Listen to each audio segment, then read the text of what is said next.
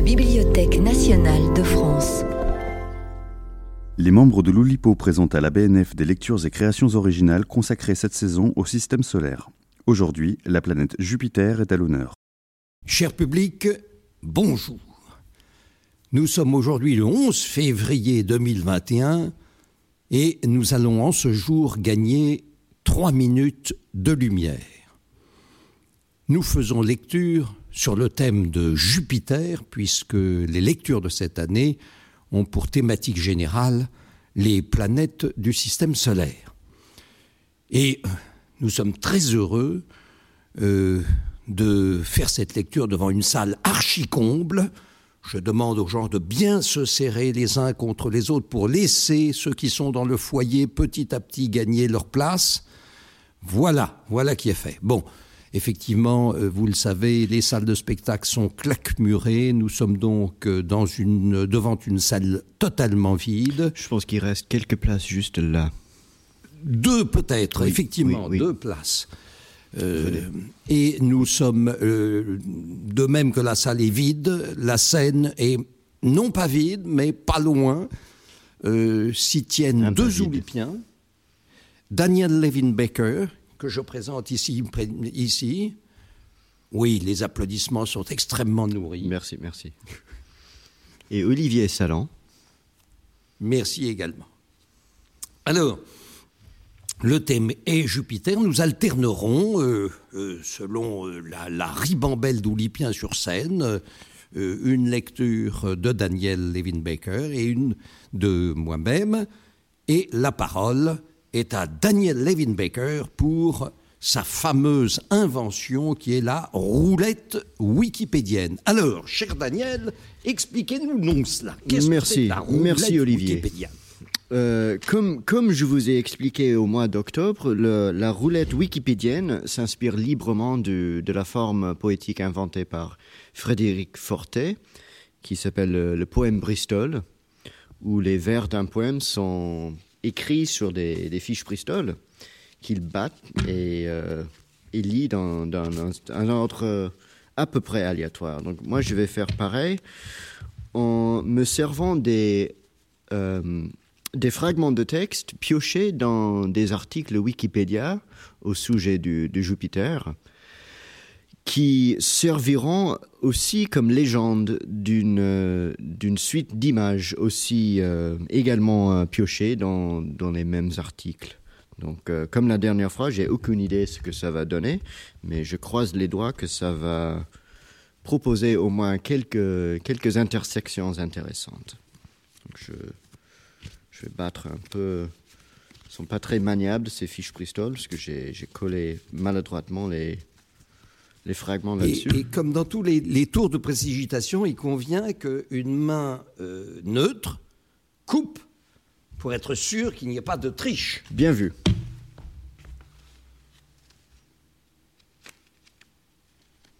Et bien coupé. Merci.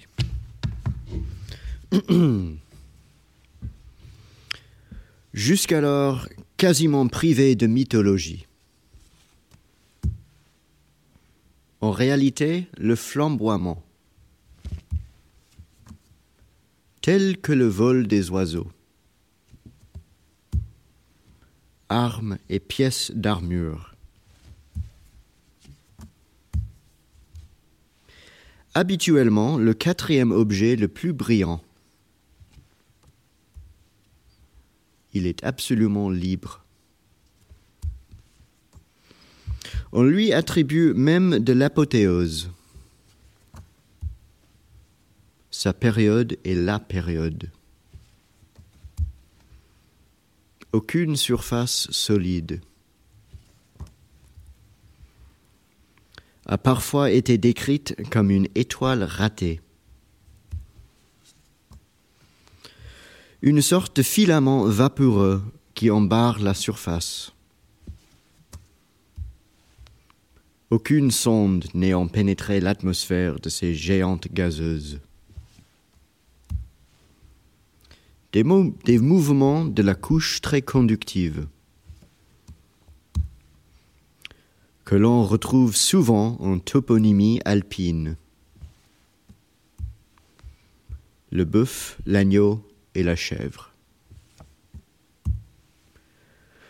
Molière n'hésitait pas à la mettre dans la bouche de ses personnages pédants.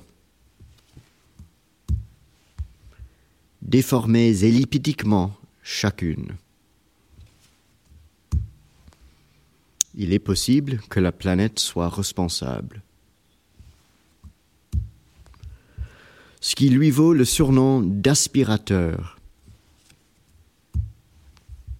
C'est la sixième fois que l'on voit un objet s'écraser. Des bancs de nuages circulent le long de certaines latitudes qui envoient la pluie. Merci.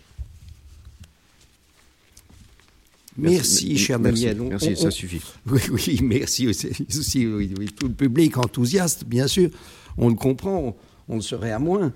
Euh, on décrit parfois l'Oulipo comme étant l'anti-hasard, mais il est sûr que, à l'instar des poèmes de Bristol, lesquels poèmes de Bristol sont eux aussi un hommage aux 100 000 milliards de poèmes de Raymond Queneau, bien sûr, fondés sur euh, euh, une idée de d'organisation aléatoire, disons. Oui, c'est un hasard euh, encadré dans, dans, un système plus ou moins restreint. Voilà, mm. voilà. Donc le hasard, malgré tout, fait partie. Hein, je parlais donc de combinatoire. Et là également, le hasard fait partie de cette euh, association entre images et, et, euh, euh, texte, enfin, et, et vers. Bien. Alors, je voudrais évoquer ici un, un, un texte qui est l'enlèvement d'Europe et d'un véhicule mal garé. Il s'agit d'un texte tiré de Histoire de l'art et d'en rire, euh, l'un des livres que j'ai écrit avec euh, Philippe Mouchès, le peintre Philippe Mouchès. On verra tout à l'heure le, l'image qu'a conçue Philippe Mouchès pour cet enlèvement d'Europe et d'un véhicule mal garé.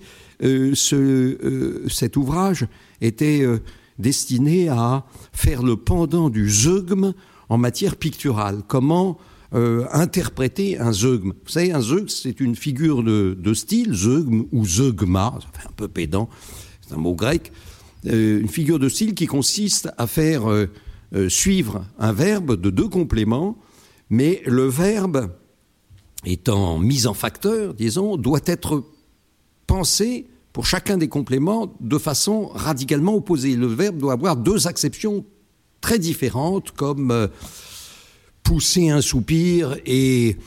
Euh, une barbe. Et, Une barbe. Et une barbe, voilà. Euh, laisser s'échapper un soupir et une, et une, barbe. Non, non, laisser pousser un soupir et, sa barbe. Très bien. À l'époque des, masques, euh, parfois on laisse échapper une barbe. Exactement, exactement. Merci pour cet euh, exemple. Euh, Victor Hugo, à qui l'on doit, enfin Victor Hugo qui a tout exploré, a bien sûr semé ici ou là quelques zeugmes, dont le fameux, la fameuse description de Bose dans Bose endormi, qui était vêtu de probité candide et de lin blanc vêtu de probité candide et de lin blanc, une qualité morale et un tissu pour euh, le vêtement, le vêtement de Bose. Admirable, bien entendu. Tout ça pour le zeugme. Et là, nous avions donc euh, cette idée de l'enlèvement, euh, l'enlèvement d'Europe d'après une peinture du Titien. C'est l'histoire d'une jeune fille qui, comme toutes les jeunes filles des belles histoires, était belle, belle à tomber par terre sans jamais pouvoir se relever. C'est ainsi que commencent souvent les histoires, ces histoires où perce le merveilleux et l'enchantement. La jeune fille dont je veux ici parler était une jeune syrienne, et ceci se passait en des temps très anciens. C'est une toute petite allusion au même Victor Hugo, ceci se passait dans des temps très anciens, au bord d'un continent au nom d'Asie mineure. Elle avait les bras blancs, il s'agit de la jeune fille. La peau fine et délicate et le teint si pâle et le sourire à ce point indéfinissable qu'on la soupçonnait d'avoir dérobé le phare de Héra, la femme splendide et terriblement jalouse de Zeus. Je reviendrai plus tard sur cette jalousie. Mais surtout, cette femme avait de beaux grands yeux doux et un large front. Des yeux dans lesquels on aurait voulu s'engloutir, un front lequel on eût voulu se baigner longuement. Ceux que la mythologie autant que l'étymologie intéresse sauront que heure désignant large en grec et que hop désignant les yeux, hop le hop de, de l'optique et des opticiens, le regard ou le front, et qu'on retrouve donc chez l'opticien, je le disais, le nom de la délicieuse nymphe que j'évoque est tout simplement Europe. Europe. La fille au grand regard. Car voilà à peu près ce que veut dire, euh, veut dire le mot Europe, le large front, le grand regard. Est-il utile de préciser que Europe était alors vierge et qu'elle batifolait en toute innocence avec quelques autres nymphètes de même acabit dont l'histoire n'a cependant pas conservé le nom car elles avaient le regard moins large qu'Europe. Alors voilà, chaque jour, nos trois jolies nymphètes faisaient la chose suivante. Au lever du soleil, Europe appelait ses compagnes, lesquelles apparaissaient bien vite. Chacune portait une corbeille et toutes trois se rendaient là où les attendait le murmure des roses et le charme des flots à moins que ce ne soit le contraire, d'autant que les flots n'ont rien perdu de leur charme, ni les roses de leur éclat. Un jour, car il faut bien que l'histoire se déroule un jour, un jour donc, à moins que ce ne soit un autre jour, qui est quand même un jour, un jour donc, donc, nos trois nymphes se trouvaient près du rivage de la mer, tout occupé à cueillir des fleurs, à tresser des couronnes et à se complaire dans ses mièvreries. L'histoire n'a pas retenu à qui étaient destinées ces couronnes, mais l'innocence, je le rappelle, planait sur les trois jeunes têtes blondes, dont une au grand regard. Or, Zeus passait par là, justement, et en quatre-quatre. Merci pour l'image. Que faisait-il? Allait-il rendre visite à sa grand-mère? Allait-il tout simplement se laver les pieds? Là encore, une page de l'histoire est à retrouver que nous laissons aux historiens subtils et bavards. Ce qui est sûr, en revanche, c'est que Zeus aperçoit Europe et que son sang ne fait qu'un tour. Alors là, je dois mettre de, larges guillemets Putain, qu'elle est belle, la nana, elle est vachement canon, il me la faut, il me la faut, il me la faut, et tout de suite, jure-t-il grossièrement. Et on reconnaît là, bien sûr, le vocabulaire de Zeus, alias Jupiter. On le voit, Zeus, qui tournait la tête vers Europe, était immédiatement tombé sous le charme de son large regard et dans une bouche d'égout. Voilà, précisément, l'un des l'un des eugmes du texte. Tombé sous le charme du regard d'Europe et dans une bouche d'égout. Mais Zeus, qui s'était relevé, redoutait sa femme Héra, dont l'occupation principale était de surveiller son époux. Elle avait raison de le surveiller, et il avait raison de redouter la surveillance de sa femme. Héra était jalouse, car Zeus avait depuis longtemps inventé le mot volage, et Zeus le volage volait de cœur en cœur. Aussi, Zeus le rusé, Zeus le transformiste, a-t-il l'idée de modifier son apparence? Le voici déguisé en taureau blanc, et ce taureau blanc vient nonchalamment brouter dans le pré de nos jeunes vierges. Ce taureau, contrairement aux taureaux effarés et beuglants de Lecomte de Lille, virgule, et puisque nous sommes deux, et puisque nous avons du temps, pourquoi ne ferions-nous pas une petite incise pour lire justement le rêve du jaguar de Lecomte de Lille qui se termine par ce superbe alexandrin? Pourquoi pas? Pourquoi pas? Merci Daniel. Je vais donc lire Le rêve du jaguar, qui est un poème tiré des, poèmes barbares que j'adore. Le poème. Le rêve du jaguar. Sous les noirs acajou, les lianes en fleurs, dans l'air lourd, immobile et saturé de mouches, pendent, et s'enroulant en bas parmi les souches, berce le perroquet splendide et querelleur, l'araignée au dos jaune et les singes farouches. C'est là que le tueur de bœufs et de chevaux, le long des vieux troncs morts à l'écorce moussue, sinistre et fatigué, revient à pas égaux. Il va, frottant ses reins musculeux qu'il bossue, et, du mufle béant par la soif alourdie, un souffle rauque et bref d'une brusque secousse trouble les grands lézards chauds des feux de midi dont la fuite étincelle à travers, l'herbe rousse. En un creux du bois sombre, interdit au soleil, il s'affaisse, allongé sur quelques roches plates. D'un large coup de langue, il se lustre la patte. Il cligne ses yeux d'or hébétés de sommeil, et, dans l'illusion de ses forces inertes, faisant mouvoir sa queue et frissonner ses flancs,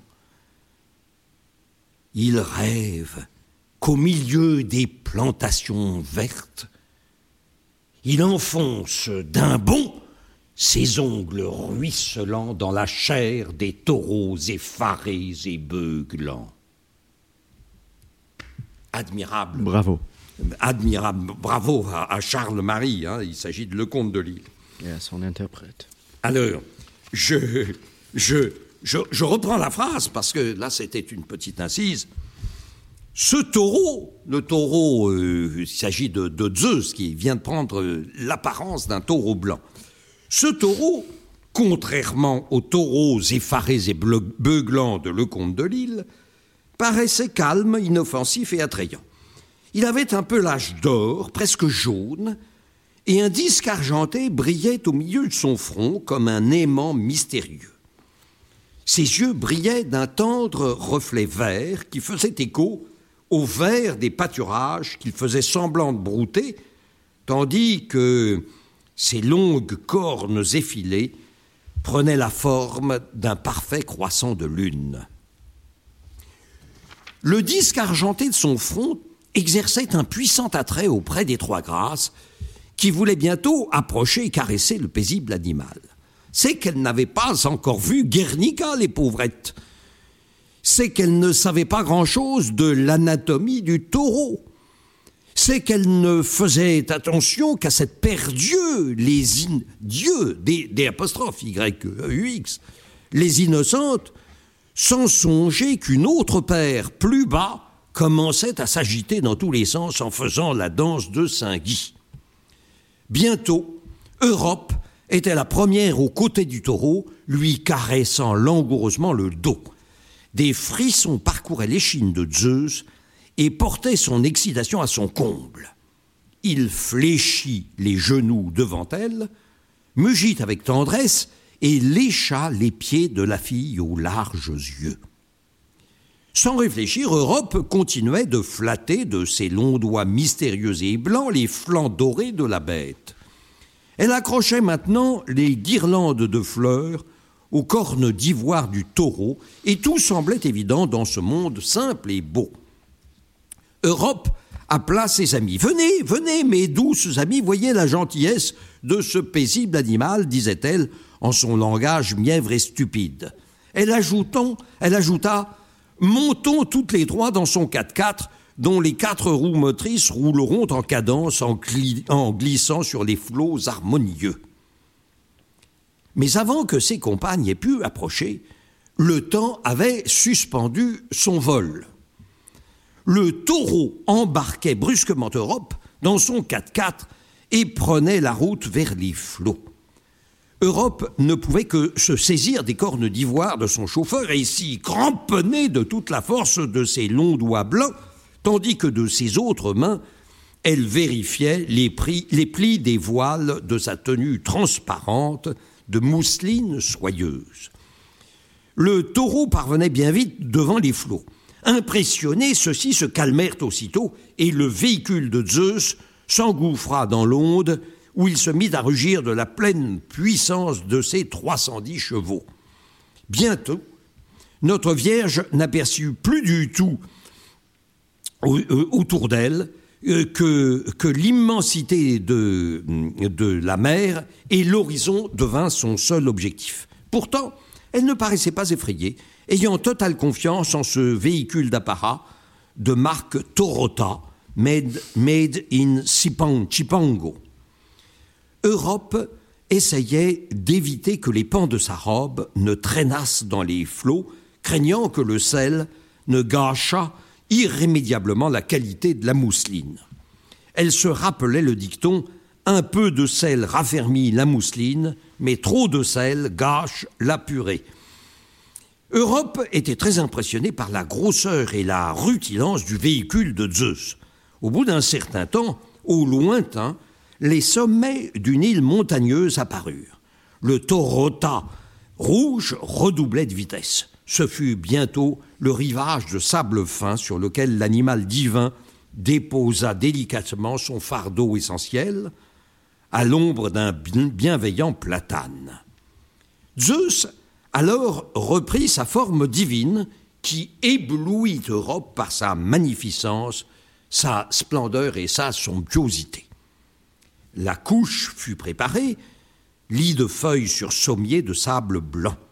Des coucous gazouillaient au lointain, tandis qu'un clocher retentissait de toute la pompe de ses cloches.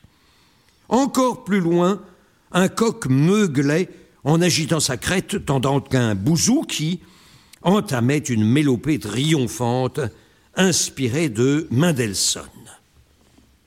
Le platane ondulait lentement ses branches pour éventer les ébats qui commençaient. Europe était vierge. Et si j'ose dire, je mets là quelques guillemets pour ne pas effaroucher euh, ceux de l'assistance qui qui sont assez jeunes. Zeus, donc je reprends, Europe était vierge, Zeus l'apprenait à l'instant et par derrière, si j'ose dire. Ce fut long, très long, et Europe ouvrait des yeux plus larges qu'à l'ordinaire, surprise, stupéfaite, ébahie, abasourdie, étonnée, ahurie, éberluée et bientôt comblée. Elle poussait de petits cris en la majeur qui ponctuaient la mélodie du bouzouhi. Le coq branlait de la, crête, rappelant que c'est bien là, en Crète précisément, que nos héros venaient d'atterrir et de parvenir à leur fin. Le platane qui avait abrité cette union ne perdit plus jamais ses feuilles. Las, las, las, trois fois hélas, Zeus, sans sa fougue, avait garé le 4-4 en double fil, et tandis que le platane abritait les ébats de Zeus et d'Europe, un représentant de l'autorité enlevait subrepticement le véhicule. Une fois ces affaires achevées, Zeus jura encore un bon coup en constatant la disparition de son Torota tout neuf, refusa de payer l'amende et s'en retourna à pied chez lui, convolé vers d'autres désirs, vers d'autres nymphes sans doute. Héra, sa femme, ne savait déjà plus où donner de la tête. Mais Europe, toute première émigrante clandestine, n'avait plus moyen de quitter le nouveau continent sur les bords duquel elle venait de débarquer. À quelque temps de là, Europe ressentit des douleurs dans le bas-ventre elle ouvrait des yeux de plus en plus larges, un enfant naquit qui fut nommé Minos. Europe était toujours stupéfaite. Ce Minos devint le premier et le meilleur des rois de Crète. Il donna plus tard naissance à cet autre alexandrin concernant Ariane, fameuse Ariane, et, le fil d'Ariane, la compagne éphémère de Thésée, Ariane, la fille de Minos et de Pasiphae. Très beau, hein Très beau. Quant au nouveau continent découvert par Zeus au terme de sa chevauchée fantastique, on lui donna le nom de la nymphe qui la première procréa sur cette terre, Europe, c'est-à-dire les larges yeux, le grand regard, ou encore de façon symbolique, je dirais, l'ébahissement, car tel est le terme et la signification profonde du nom de notre continent, Europe, l'ébahissement. Voilà. Bravo.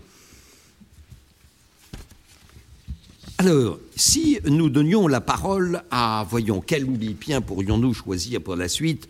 Par exemple, Daniel, Daniel Levin Baker. Oui, pourquoi pas, allez. Ceci est un extrait d'un roman euh, tout à fait remarquable qui est sorti en 2018 aux États-Unis par euh, l'écrivain américain Adam Ehrlich Sachs, euh, dont le titre en VO est The Organs of Sense, qui devient dans l'excellente traduction de Claro Le ciel, les yeux fermés. Je vais vous en lire deux petits extraits. Deux petits extraits. Un soir, il y a longtemps, il y a en fait très longtemps, plus précisément en la dernière année du siècle dernier, c'est-à-dire en 1599, quand j'avais encore mes yeux, comme le dit l'astronome à Leibniz, et comme le rapporta ce dernier aux Philosophical Transactions, un nouvel objet apparut dans le ciel de Bohême. Jamais encore une telle chose ne s'était produite l'objet se mit à exister sans prévenir. L'existence des choses avait jusqu'alors procédé tout autrement.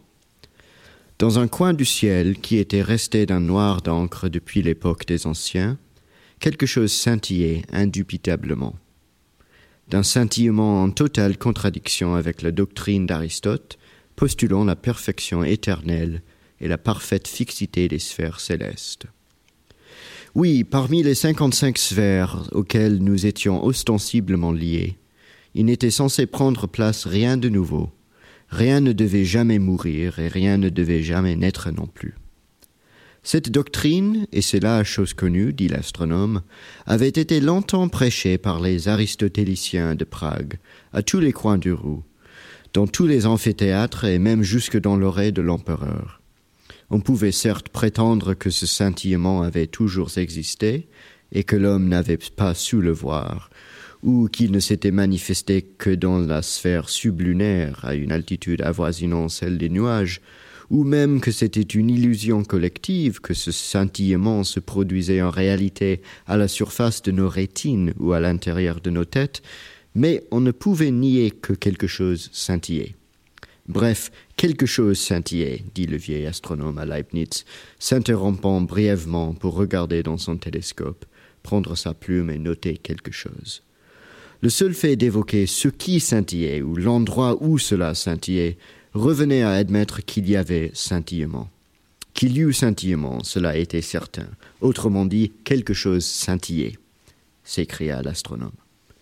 Même les aristotéliciens ne pouvaient nier que quelque chose scintillait, et l'astronome, bien qu'il n'eût aucune compétence mathématique ou métaphysique, étant le fils d'un sculpteur qu'il avait admis dans son atelier dès qu'il avait su parler, qui avait dès lors compté sur lui davantage pour marteler que cogiter, ciseler plus que calculer, penser et polir plus qu'observer et expliquer, un homme qui en général prêchait les vertus de la main plutôt que celles des yeux et de l'esprit, et qui plus d'une fois avait même déclaré qu'il pourrait continuer de vivre si on lui arrachait les yeux, mais non si on lui coupait les mains, se rappelait avoir couru dans Prague toute la nuit, la nuit où apparut le nouvel objet, forçant les aristotéliciens dogmatiques de la génération précédente à admettre que quelque chose de nouveau scintillait là-haut puis prenant ces vieux et rigides aristotéliciens dans les nœuds philosophiques.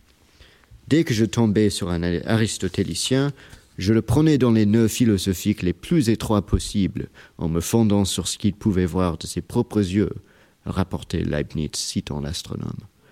Il n'y avait bien sûr pas que lui. Partout dans Prague, de vieux aristotéliciens étaient assaillis, contraints de regarder la chose qui scintillait, puis pris dans ses nœuds, simplement extraits de leurs cellules académiques ou arrachés à leurs perchoirs universitaires, et empêtrés sans cérémonie dans les nœuds. Mais à lui seul, même s'il est probable que personne à Prague ne se souviendrait, ne serait-ce que de son nom, le nom de Kepler, il s'en souviendrait bien sûr, mais pas du sien, il prit au moins dix ou onze aristotéliciens dans les nœuds cette nuit-là, des nœuds serrés, des vrais nœuds cosmologiques bien serrés, dit-il, le genre de nœuds dont il tenterait à jamais de s'extirper, mais sans jamais y parvenir de leur vivant, car je m'étais servi de leurs propres yeux pour les nouer. Si vous utilisez vos yeux à vous, ils finissent par s'en extraire à force de s'agiter.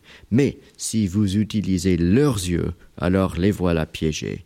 Et dans le cas précis, j'utilisais ce que leurs yeux avaient indubitablement vu de cet objet qui scintillait irréfutablement. Un objet céleste correspondant peut-être, comme le signalait Leibniz à l'éditeur des Philosophical Transactions, si nous admettons la possibilité que le vieil homme se trompait dans les années, à la supernova de 1604, lequel, comme il va sans dire, ajoutait-il, est connu sous le nom de supernova de Kepler. Le secret, dit l'astronome à Leibniz, consiste à ligoter une personne en utilisant ses propres impressions rétiniennes, afin que plus elle voit, plus elle est prise dans les nœuds serrés. Merci beaucoup, Daniel. Et euh, nous, nous, eussions pu aujourd'hui être trois sur scène, le troisième larron étant Marcel Benabou, qui finalement euh, a préféré euh, s'abstenir de sa présence, mais nous a rappelé, car la mémoire de Marcel est une légende, enfin une légende est une authentique légende, la véritable mémoire de Marcel nous, nous a rappelé euh, un certain Jupiter dans le monde oulipien, euh, plus précisément dans le monde quenoïen, plus précisément dans le Chien dent, ce roman de Raymond Queneau, et le fameux Jupiter est... Mais, mais, mais n'anticipons pas, comme disait mon, mon bon ami Eric Satie. N'anticipons pas, on va très vite le savoir. Donc voici un extrait du chien dent. Marcheville, à une cinquantaine de kilomètres de Torny, le centre industriel est plutôt un gros bourg qu'une petite ville. Population paysanne, quelques bourgeois, dont le notaire et son chien. Le chien du notaire est un caniche blanc répondant au nom de Jupiter. Ah. L'intelligence de Jupiter est grande.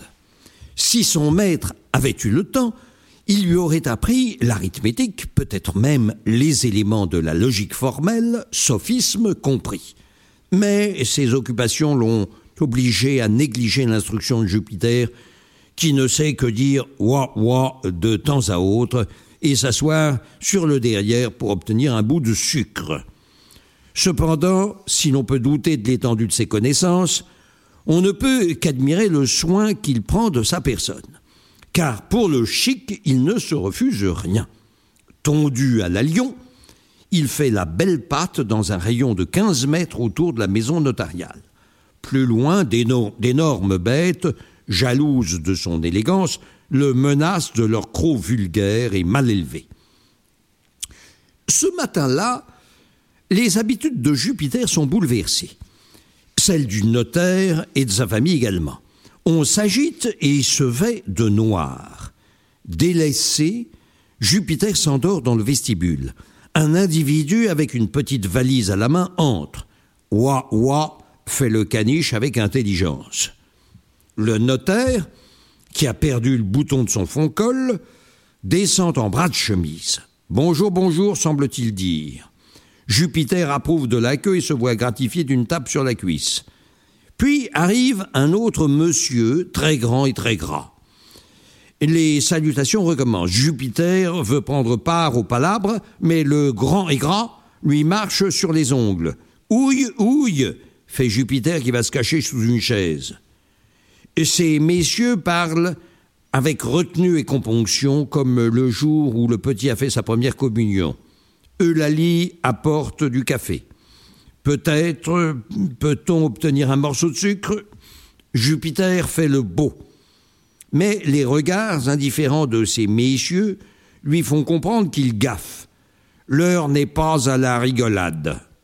Il va sur le pas de la porte prendre l'air. Sur le pas, plus loin, pas plus loin, car César, le chien du boucher, le guette du coin de l'œil. Ces messieurs se mettent en marche. Il leur emboîte la semelle. César suit de près. On arrive à une maison que Jupiter reconnaît bien, c'est celle d'une vieille dame généreuse en sucre. La vieille dame n'est pas là. Il y a bien un monsieur déguisé en veuve, mais ce n'est pas ça. Le monsieur en jupon se met à chanter accompagné de deux petits garçons habillés en filles, et que Jupiter reconnaît fort bien comme étant les Galapias qui, dimanche dernier, lui ont, attaché une boîte de corned beef à son trognon de queue. Puis on sort une grande caisse dans la rue. Il va renifler ce que c'est, ça sent la vieille dame. Un coup de pied dans les côtelettes lui apprend à respecter les morts. La grande caisse traînée devant la foule suivant derrière, le tout se dirige vers un jardin entouré de murs et semé de gros, gros cailloux taillés à angle droit. Jupiter va et vient et s'étonne que son maître, habituellement pressé, n'essaie pas de dépasser la grosse boîte. Il marche lentement en tête avec le jeune homme à la valise et le monsieur grand et gras. À l'entrée du jardin, Jupiter a un coup au cœur il vient d'apercevoir César, qui attend l'œil mauvais. Il est donc prudent de ne pas s'éloigner des bipèdes noircis. Autour d'un trou, tout le monde s'est arrêté. Au milieu du rassemblement, l'homme-femme gronde une chanson menaçante. Les galapias agitent des théières fumantes. Deux ivrognes qualifiés descendent la boîte au fond du trou. Puis les invités jettent des gouttes d'eau. Jupiter, dont l'attention faiblit, s'éloigne et va, quêtant de tombe en tombe. Mais juste derrière celle de Madame Pain, cette bien brave dame qui séquestra, sa fille idiote pendant quinze ans, il se trouve museau à cul avec César. Cette rencontre lui donne des ailes. Il galope, il fuit, il détale, il saute sur un talus de terre meuble, près de son maître. La terre est meuble, nous l'avons dit, elle s'éboule et Jupiter s'écroule dans un nuage d'humus et de terreau sur le cercueil de la grand-mère. Quelques personnes éclatent de rire, d'autres s'écrient horreur, et quelques-unes murmurent putréfaction. Le notaire a laissé échapper une sorte de cri strident, son éclat de rire à lui, puis a repris sa dignité. Mais il ne le pardonnera pas à Jupiter. Le soir, le jeune homme dit au caniche en lui tendant un morceau de sucre Et toi, te mettra-t-on une mentonnière lorsqu'on t'enterrera? Ouah, ouah, fait l'autre, qui n'a rien compris. Le lendemain, Jupiter pente au bout d'une ficelle pour avoir attenté à la dignité des morts et des vivants. Telle est la terrible histoire de ce Jupiter particulier inventé par Queneau. Eh bien, c'est donc pointant la parole à un nouvel oulipien, disons au hasard, Daniel Levin Baker. Ah, quelle surprise. que nous applaudissons vraiment chaleureusement. Et merci à Marcel et à Raymond. Euh, suite donc euh, et fin du Ciel les yeux fermés, encore dans la traduction de Claro, qui est apparu euh, chez Inculte l'année dernière, si je m'en souviens bien. Kepler, par ailleurs, ainsi que le savait fort bien l'astronome, si l'on en croit Leibniz, s'était empiffré de quenelles ce soir-là, et s'était endormi tôt avant même que le nouvel objet apparaisse dans le ciel. Quand il se réveilla et regarda par la fenêtre, les aristotéliciens de Prague étaient déjà complètement pris dans les nœuds. Peut-être restait-il encore quelques aristotéliciens que Kepler pouvait prétendre avoir pris dans les nœuds de, son, de Stellanova, mais pour l'essentiel, ce livre arrivait dans Prague, dans une Prague où les aristotéliciens étaient déjà, pour la plupart, tous pris dans les nœuds. Ce fut accessoirement la passion de Kepler pour les quenelles, ainsi que la fatigue inévitablement causée par ces quenelles, qui firent qu'il rata toute sa vie des phénomènes astronomiques inédits. Il est exact de dire que toute sa vie, Kepler ne vit en fait jamais rien pour la première fois, tellement il s'était empiffré de quenelles soporifiques. Le nerf optique, dit l'astronome, est directement relié, comme l'a montré Vézal, non seulement au cerveau, mais également à l'estomac et aux extrémités. Ce qui explique pourquoi, en place de ses yeux, toujours à demi fermés suite à l'habitude causée par l'ingestion des quenelles, Kepler dut recourir à ses célèbres prouesses mathématiques. Mais le raisonnement mathématique, comme moyen d'accéder à la réalité, ne saurait tout à fait remplacer la vue. Pour cette raison, je n'ai quant à moi jamais mangé de quenelle après quatre heures de l'après-midi, bien qu'il n'y ait rien au monde que j'aime, autant manger en soirée. Et quand sonne sept ou huit heures, mon esprit réclame déjà à grands cris des quenelles. Mais à la différence de Kepler, je me suis toujours refusé ce plaisir. De même, à la différence de Kepler, il s'était toujours refusé de goulash et de viande rôtie après quatre heures de l'après-midi, et suite à cette longue abnégation, il avait toujours été extraordinairement lucide dès que les étoiles commençaient de briller.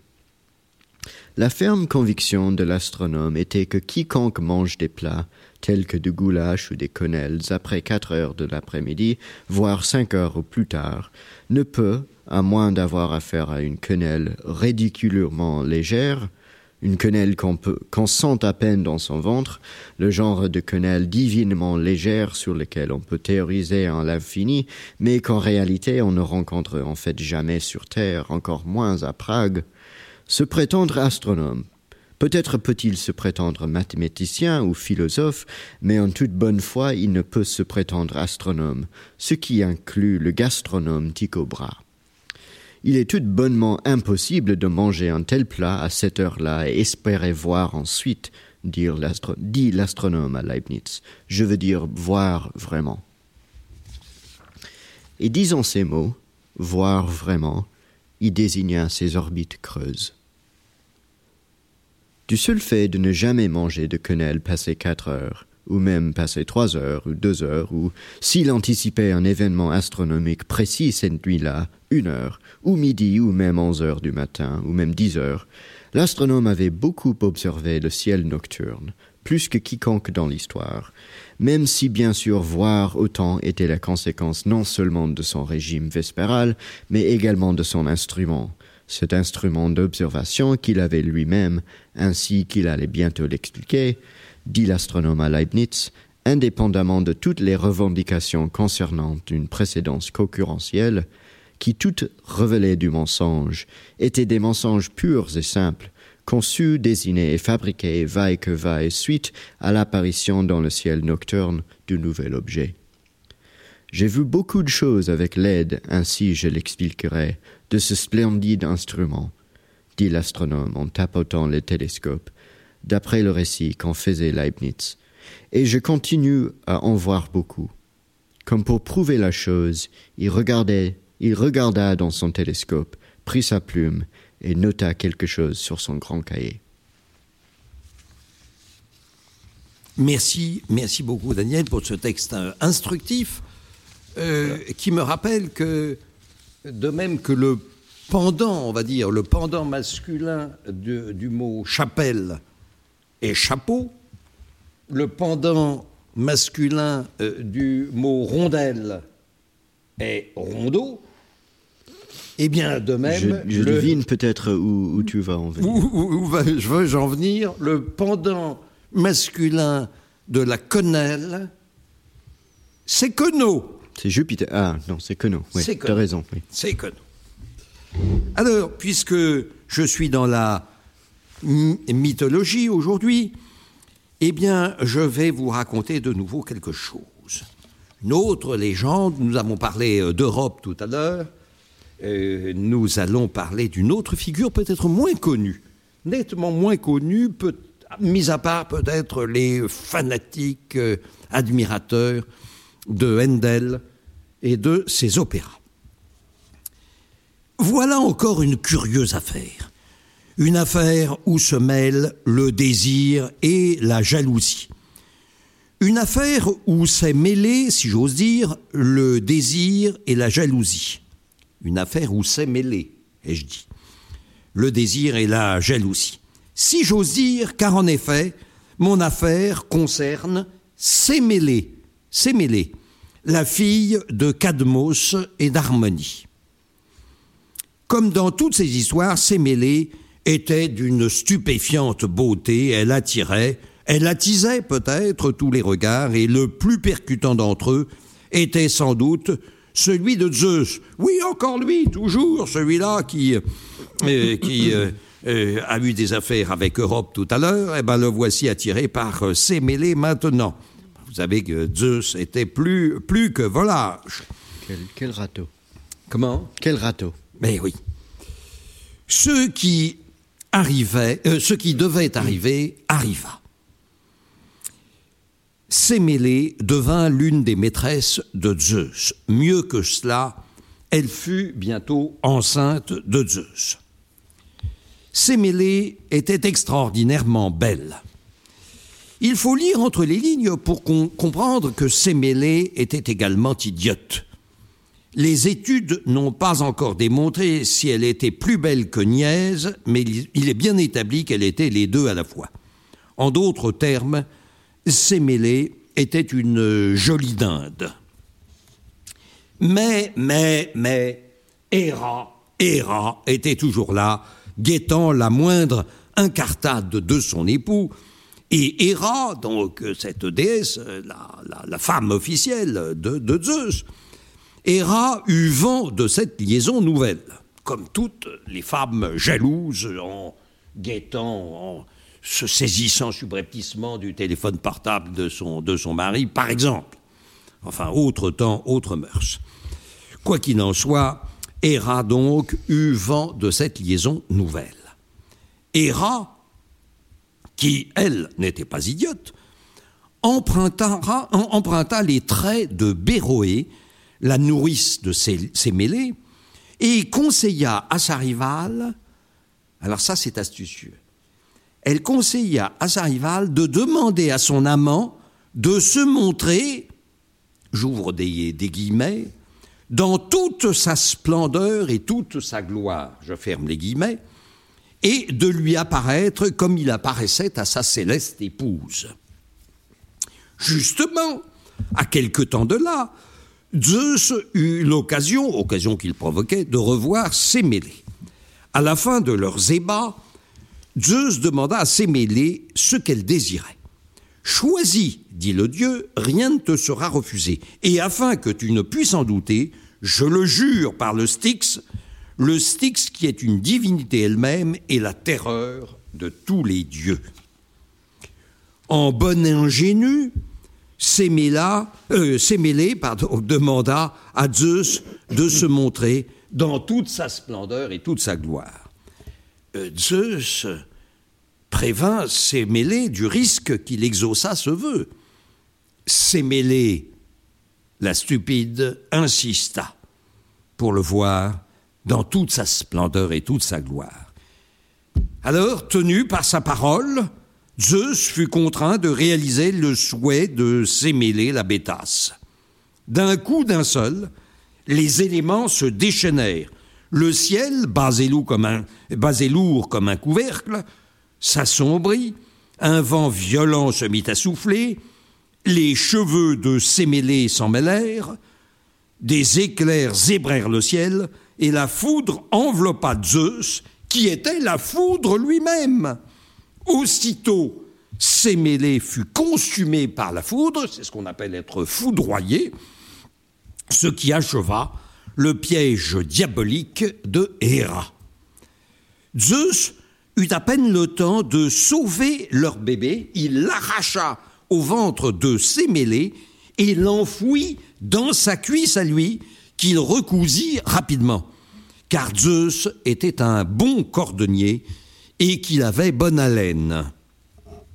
Trois mois plus tard, naquit Dionysos, dont l'étymologie est incertaine. Si Marcel Benabou était là, euh, je me tourne vainement pour essayer de le voir. Non, il n'est pas là. Si Marcel Benabou était là, peut-être nous éclairerait-il.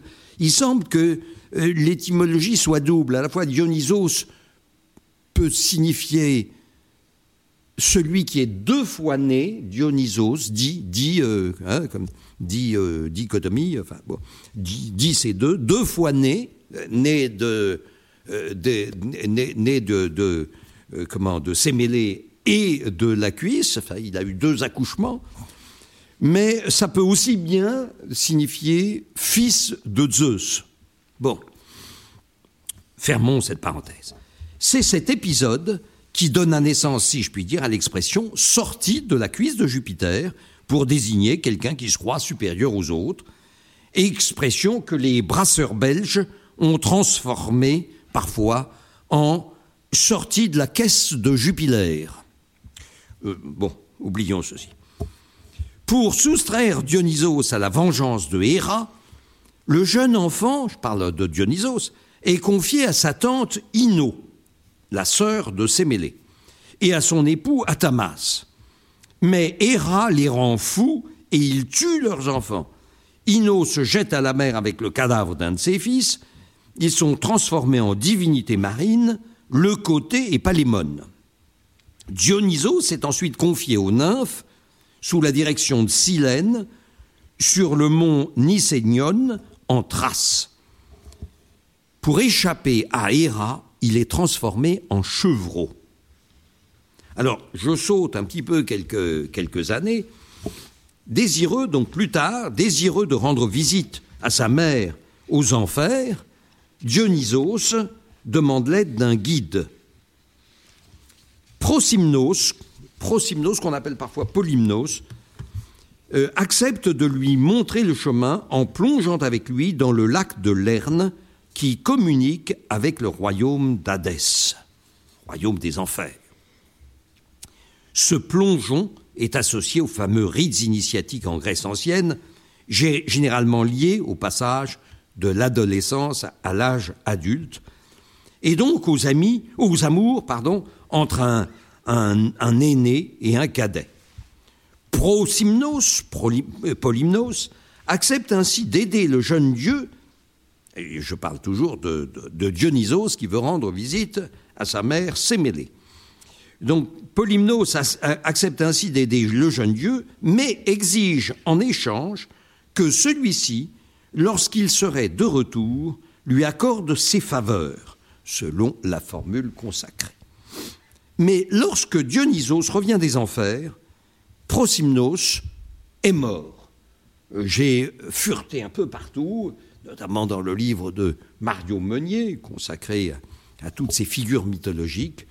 Euh, je ne sais pas, personne ne, dit, à chaque fois on nous dit Polymnos est retrouvé mort. Mais euh, je ne sais pas ce qui lui est arrivé pendant, juste après son, plongeon euh, dans, euh, le, lac de Lerne, je ne sais pas. Quoi qu'il en soit, de retour des, enfers, euh, Dionysos retrouve Polymnos mort. Et Dionysos décide malgré tout de tenir son engagement. Il taille un morceau de figuier en forme de phallus et s'acquitte de sa dette. C'est une jolie formule, hein, puisqu'il avait promis de, comment dire, de, oui, d'accorder les faveurs de Polymnos. Donc il s'acquitte de sa dette sur la tombe même de, Polymnos à l'aide de ce morceau de figuier taillé en forme de phallus. Eh bien voilà, telle est la terrible histoire de Sémélé la belle andouille et de son fils Dionysos, sorti de la cuisse de Jupiter. Eh bien, euh, Sémélé, donc, cette, cette, cette, légende, Sémélé, c'est plutôt ce, mythe, a donné lieu, comme je le disais en introduction, a donné lieu à un fameux opéra de, euh, de Handel. Alors, euh, pour finir, pour finir l'ensemble des textes, oui, oui, on me demande, on me demande la parole. Eh bien, c'est précisément Daniel Levin Baker. Enfin, merci. Oui, oui, oui, oui qui, a enfin la parole. Nous, nous vous écoutons, cher Daniel. Merci, merci, c'est gentil. Merci à vous tous. Volez vers la lune, laissez-moi jouer parmi les étoiles, et laissez-moi voir à quoi ressemble le printemps sur Jupiter et Mars. En d'autres termes, tenir ma main. En d'autres termes, bébé, embrassez-moi. Mais dites-moi, avez-vous navigué à travers le soleil? Avez-vous atteint la voie lactée? Pour voir les lumières s'éteindre et que le paradis est surestimé Dites-moi, êtes-vous tombée amoureuse d'une étoile filante, une étoile sans cicatrice permanente? Et vous ai-je manqué pendant que vous vous cherchiez là-bas? Je pense qu'il est temps de faire un voyage au lit. Ma fille, votre corps parle et j'adore ce qu'il a dit. N'ayez pas peur de me laisser vous élever. Bienvenue à Super Duper Jupiter Love. Remplissez mon cœur de chansons et laissez-moi chanter pour toujours. Vous êtes tout ce que je désire, tout ce que je vénère et adore. En d'autres termes, s'il vous plaît, soyez vrai. En d'autres termes, je vous aime. Mais dites-moi, est-ce que le vent vous a fait perdre pied? Avez-vous enfin eu la chance de danser au fil de la lumière du jour et de retourner à la voie lactée? Et dites-moi, Vénus vous a-t-elle époustouflé? Était-ce tout ce que vous vouliez trouver? Et est-ce que je vous ai manqué pendant que vous vous cherchiez là-bas? Ouh, maintenant que nous sommes ici, les étoiles sont toutes alignées. C'est incroyable, tellement incroyable. Donnez-moi votre amour. Vous aimez. Bienvenue à Super Duper Jupiter Love. Remplissez mon cœur de chansons. Laissez-moi chanter pour toujours. Vous êtes tout ce que je désire, tout ce que je vénère et adore. En d'autres termes, s'il vous plaît, soyez vrai. En d'autres termes, en d'autres termes, je vous aime. Peuple de la terre, New York et Californie. Peuple de la Terre, je suis né sur Jupiter.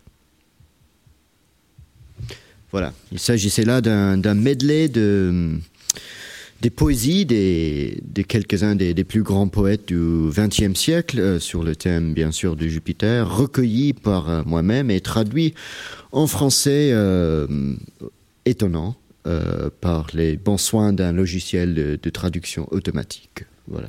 Merci de ces précisions pour ce que je pourrais appeler un texticule. C'est une formule que j'emprunte à que d'eau, comme d'habitude. Vous venez d'écouter un podcast de la Bibliothèque nationale de France. Retrouvez les conférences, rencontres et créations de la BNF sur toutes les plateformes de podcast ainsi que sur le site bnf.fr.